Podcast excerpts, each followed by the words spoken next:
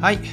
えー、ということでですね、今日はですね、ちょっとあの、まあ、農業についてちょっとね、あの思うことをお話しできればなと思うんですけど、まあ、ここ10年ですね、まあ、農業に関わる人っていうのはかなり減ってるらしくて、まあ、これどこまでね、正確なデータかちょっとわかんないんですけど、あのまあ、農業に、ね、関わる人が46%もね、50年で減っているっていうデータもね、ちょっとある本で見かけたんですが、まあ、確かにね、あのまあ、なんとなく周りから、周りの見てみても、やっぱり農業に関わる人減ってるなっていう実感があるんですよね。で、実際まあ僕たちが、まあ、日々こう食べるものの量ってあんま変わってないわけじゃないですか。で、なんだけども、まあ、これだけですね、まあ、供給の農業の、まあ、あの農作物を供給する人が減っているっていうところを考えると、まあ、ある意味ですね、ここ、まあ、これこれからの時代、あの農業ってのはチャンスなのかもしれないですね。ビジネスチャンスっていう意味でも、あの大きなあのチャンスがあるんじゃないかと思うんですよね。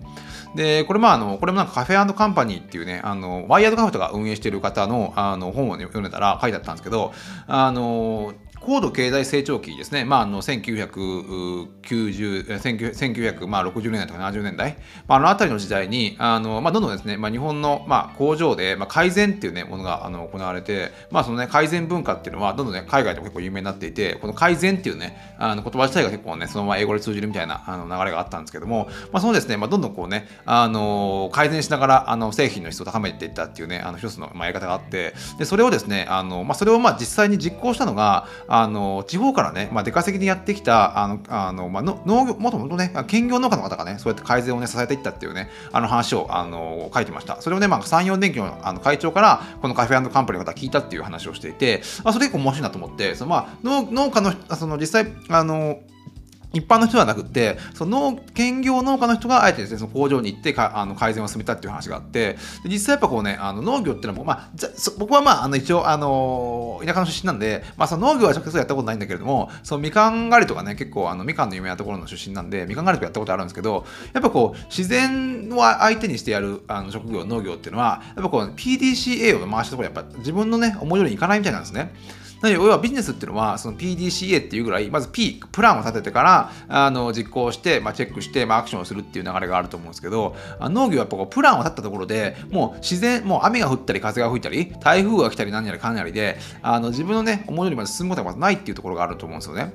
で、やっぱそういう、なんだろうな、その、あのなんだろうこう本当に日々小さな、ね、変化を見逃さないようにあの日々ねこう観察しながらですね、まあ、育てていく、まあ、育っていくのが、まあ、農業で、まあ、雨が雨が降ったらどうするとか風が吹いたらどうするとか、まあ、そういったものを日々ですねこうあの毎日こう改善しながら、まあ、やっていくのが、まあ、農業の、ね、普通普通といいますか、まあ、そういうらしいんですね。なんでこう100人農家がいたら100通りのね、まあ、あの農作物を作る方法があってでそれが全部正しいっていうねあの、まあ、ある意味こうすごいねクリエイティブなね農業職業なんだと思うんですよ。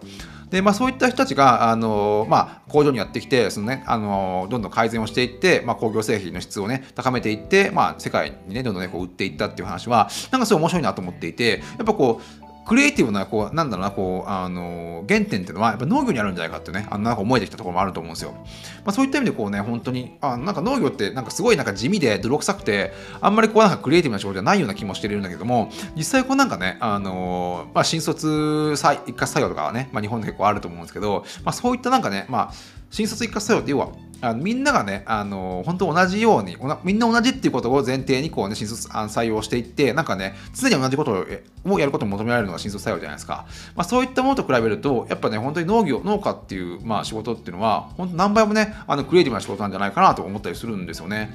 で、これを調べていくとすごい面白くって、あの、まあ、芸術っていう言葉があって、その芸術のね、あの言葉の語源っていうのは農業から来てるらしいですね。あのそもそも物を植えるっていう、まあ、あの語源から来てるらしいんですけども、まあ、英語とかで見るとあのカルチャーとあの、まあ、文化とカルチャーとあの、まあ、あのアグリカルチャーってねあのそのままあの農業って英語でアグリカルチャーなんですけど、まあ、そこもかなり、ね、近いんであの、ね、かなりですねこう農業と、まあ、あの芸術とか文化とか、まあ、そういったものをねあの結構あの結構近い、ね、存在なんじゃないかなと思ってはいるんですよね。で、まあ、両方、まあ、あの当然こう芸術とかですねあそういった文化を作るっていうのはクリエイティブな作業なんで、まあ、そこと、まあ、ひあのひもあの合わせてもやっぱこうね農業っていうのはねかなりあの一つのクリエイティブな作業の一つなんじゃないかなと思ったりするわけですよね。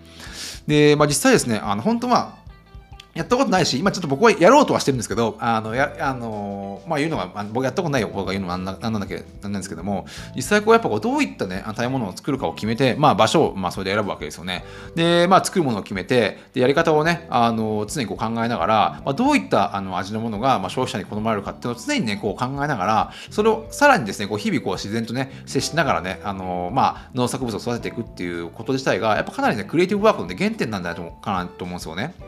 で、実際本当にこれもなんか面白いなと思ったのが、あの起業してですね、まあ、大体、まあ、あの起業して5年ぐらいで、まあ、大体あの8割ぐらいの、ね、企業っていうのは普通のあのビジネスあればあの衰退してしまうんですけれども、あのアメリカですアメリカであの電化製品を一切使わずにですね、まあ、自給自足の、ね、生活をしているアーミッシュっていうね、あのまあ、そういった、まあ、あの民族民族じゃないけどそういうあの人たちがいるんですけど、まあ、そういった、ね、アーミッシュの人たちがあの、まあ、起業してですね、あのまあ、起業すると。で、アーミッシュの人たちがあの起業業して、あの5年以内にですね、あのまあ、あの5年以内のあの企業生存率っていうのは9割以上あるらしいんですよ。あそれ僕はすごいなと思って、やっぱこう、なんだろうな、こう、あのー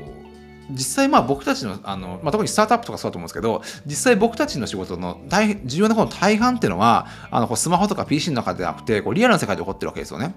で実際ただその普通のねこう、まあ、スタートアップとか大抵のこうねあのベンチャー企業っていうのはあの東京でですね都会のコンクリートの中でもう一日中な一日中こうコンクリートのビルの中であの過ごしていてで、まあ、ずっとね PC の画面を見つめながらあの仕事をしてるわけなんだと思うんですけど逆にこうアーミッシュみたいな感じで一切まあ電化製品を使わずですね本当にこう自然とあの振られながらあの地に地にこう足がついた感じでねあ生活してる人っていうのはやっぱ企業とかしてもですね生存率が高いっていうのはなんかそこに納得がいく話だと思うんですよ。で、まあ、農業もやってる人もおそらくそうであの実際こうね別にこう電化製品を使わないとかってまではいかないと思うんですけどやっぱこう常にですねこう土を触ったりとか、まあ、あの風に当たったりとかね、まあ、そういった常にですねこうあのなんだろうな自然と触れ合ってる人の方がやっぱこうねあの企業とかしてもこう、まあ、地に足についた感じがなるあのあるんであの、まあ、生徒率が高いんじゃないかと。思うんですよね。なんでこう IT とか本当こうクリエイティブワークとかってやる人っていうのはもちろんそっちはそっちであの頑張る必要はあるんだけれどもやっぱこう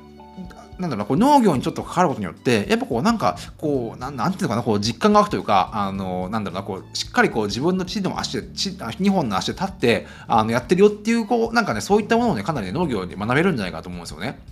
でこのねあの宮沢賢治っていうね、まあ、有名なあの、まあ、作家がいてで宮沢賢治っていうのはもともとはですかもともとかあのかなり裕福な家庭で生まれたあの、まあ、出身だったんですけどもで実際まあ本当にこうあのの、まあ、あの作家としてはね全く当時はあの売れなかったんですがあの実際こう作あのずっとねこうサッカー業を続けていればよかったんだけどもあの彼はね、まあ、やっぱ自分で農家になるって農家になってでそのな、えーまあ、農家と作家を両立しながらですね、まああ、あのああいう作品を作っていったわけなんですけど実際やっぱこうね、あのー、作家だけやったら、多分あそこまでですね、いい、あの、こう地に足について、あついたようなね、こう作品を作れなかったんじゃないかとあの思うんですね。まあ、そういった意味でこうね、あのこうやっぱ宮沢賢治もあのかなりこうですね、農家に農家っていうものをね、かなりあの評価していて、まあ、そこにね、やっぱこう作家というものが組み合わさって、まあ、ああいう作品がね、あの作れたんじゃないかなと思うし、あのこれシカゴ大学のあのシ,、えシアン、えバイバイロックっていうね、あの教授がいて、で、まあ、彼のね、言ってることが、あの実際こうね、あの首から下でね、あの物事を考えろってことを言ってるんですよ。要は脳っていうのは、まあ、思考と、まあ、行動をはっきりね、こう区別しないものらしいんですね。なんで、あの常にこう運動したりとか、あの自然に触れるあの、ね、常にそういうことをして、常にですね、体をね、アクティブに状態にしておくことが、こう創造性を高めるね、あの一番、一番ね、いい方法なんじゃないかってことね、あの彼が言ってます。で、まあ、なんでね、こう、なんだろうな、常にこう、こう常に首の上で考えるんじゃなくてあの首から下。であの逆にこう瞑想をしてあの首から下の健康を維持することによってあの脳の、ね、健康を維持して、まあ、そこからですね、まあ、創造性を発揮するといった意味でやっぱこう農業とクリエイティブワークっていうのはやっぱ